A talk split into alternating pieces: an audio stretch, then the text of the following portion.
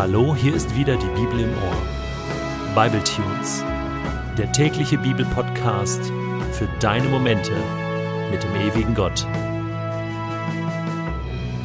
Der heutige Bible Tune steht in Exodus 22, die Verse 17 bis 19 und wird gelesen aus der Hoffnung für alle. Eine Zauberin sollt ihr nicht am Leben lassen. Jeder, der mit einem Tier verkehrt, muss mit dem Tod bestraft werden.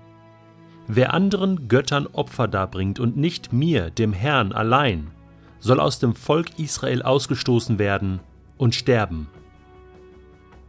Ja, ich weiß, wenn man diesen Text mit den Augen eines aufgeklärten Menschen des 21. Jahrhunderts liest, kann man zunächst denken, was soll das bitteschön? Das ist doch alles andere als Religionsfreiheit, oder? Da kann man nicht selbst entscheiden, an welchen Gott man glaubt oder ob man überhaupt glaubt, ob man mit Mensch oder Tier zu Bette liegt, oder, oder, oder. Was sollen diese Anweisungen?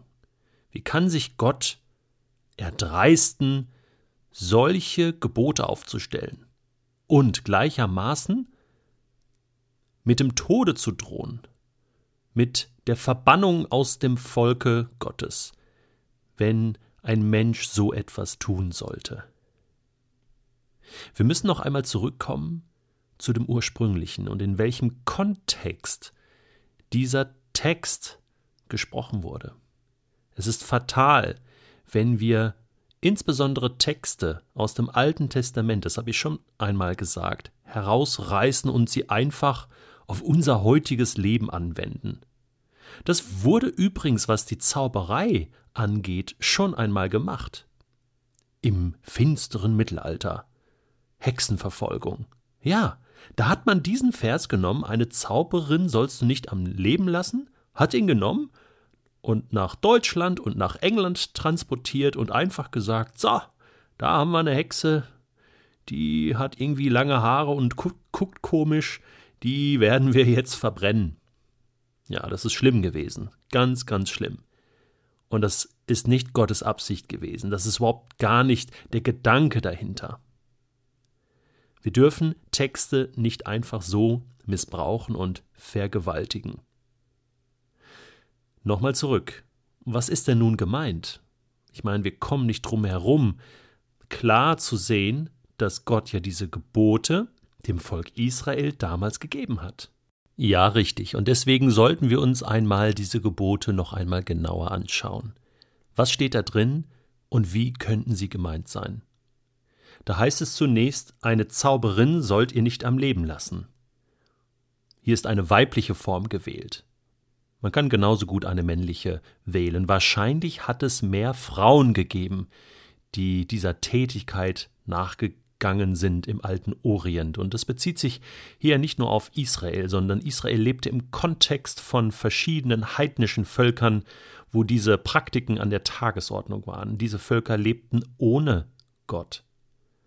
Und sie lebten so, wie sie es wollten. In Ägypten, aber auch die kanaanitischen Völker. Und das waren ja sozusagen die Völker, denen Israel nun bald begegnen sollte.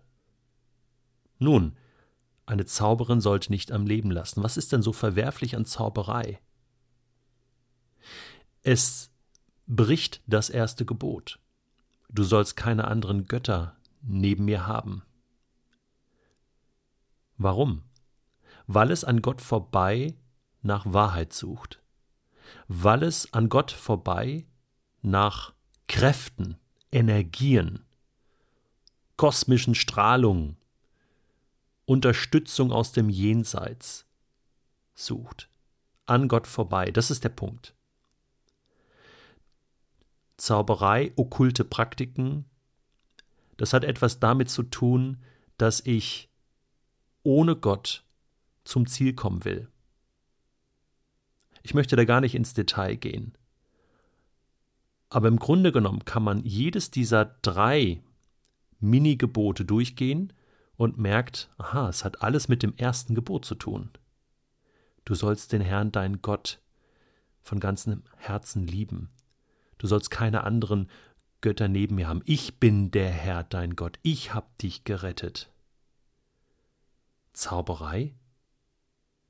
Mit einem Tier verkehren, das ist nicht nur eine sexuelle Perversion. Nein, es war damals auch immer im Kontext von rituellen Praktiken, von Götzendienst, dass man fremde Götter befriedigen wollte. Und das findet sich in ganz vielen Überlieferungen. Und keinen anderen Göttern Opfer darbringen. Ja, da haben wir es schwarz auf weiß. An Gott vorbei. Ohne Gott. Gegen Gott. Darum geht es hier in diesen drei Geboten. Gott wird im Grunde genommen Folgendes sagen. Wer eins dieser drei Vergehen tut, der begeht Hochverrat. Denn das Volk Israel gehört nicht mehr sich selbst. Es ist Gottes Eigentum. Er hat sie gerettet, es ist Gottes Eigentum. Und auch das Land, was er ihnen geben wird, das Land Kanaan, es ist Gottes Eigentum. Er hat es Abraham damals versprochen. Alles, was hier passiert, hat mit Gott zu tun.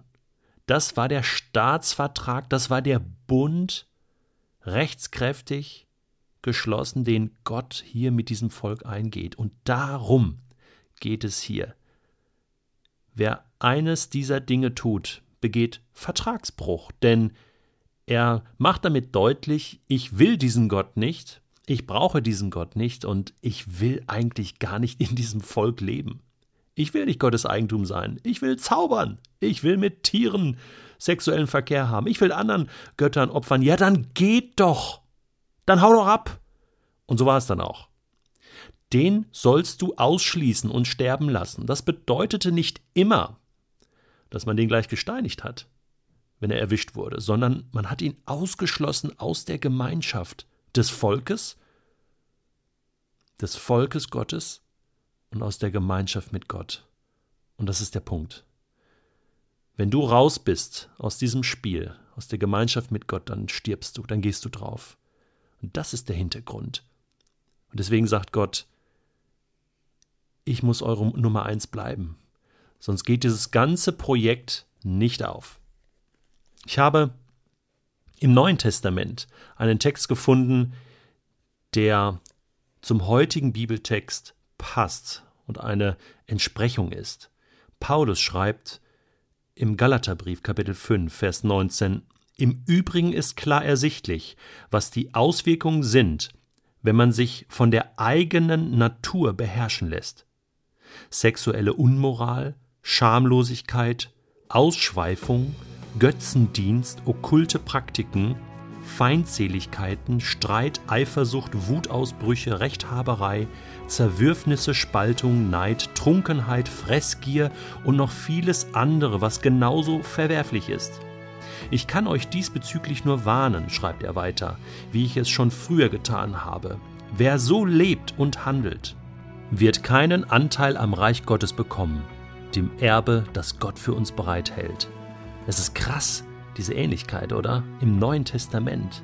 Ja, aber zum Glück ist der Text hier nicht zu Ende, sondern danach zeigt Paulus auf, was der neue Weg ist, wie der Geist Gottes in unserem Leben Neues hervorbringen kann. Und es geht nicht mehr darum, Menschen auszurotten aus dieser Welt, sondern ihnen neues Leben zu ermöglichen, das ist der Vertrag, den Gott mit uns geschlossen hat im Neuen Testament. Und darauf sollten wir bauen.